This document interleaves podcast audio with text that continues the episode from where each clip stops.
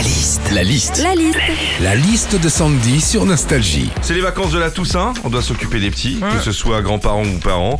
Qu'est-ce qu'on fait pour euh, s'occuper des enfants pendant les vacances? La liste de Sandy. Quand on doit occuper ses enfants pendant les vacances, déjà ce qu'on fait, c'est qu'on les emmène chez papy et mamie. C'est ce que tu disais, Philippe. Alors pour les gosses, c'est génial, hein, c'est un peu les rois, ils font ce qu'ils veulent, ils bouffent 440 bars à la seconde. Mais toi derrière, bah, quand tu les récupères, t'as 7 ans d'éducation à refaire.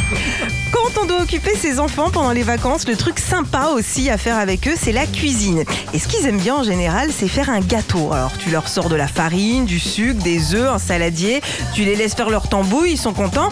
Faut juste pas craindre d'avoir plus de farine par terre que dans le gâteau. Quand on doit occuper ses enfants pendant les vacances, c'est pas toujours facile, surtout quand ils disent je m'ennuie. Alors pour ça, il y a un truc vraiment top, c'est le trampoline. Ils enlèvent leurs chaussures, leurs chaussettes, ils font 6000 cabrioles, ils finissent aux urgences avec un bras cassé. Au moins, ils ont eu une bonne journée bien remplie.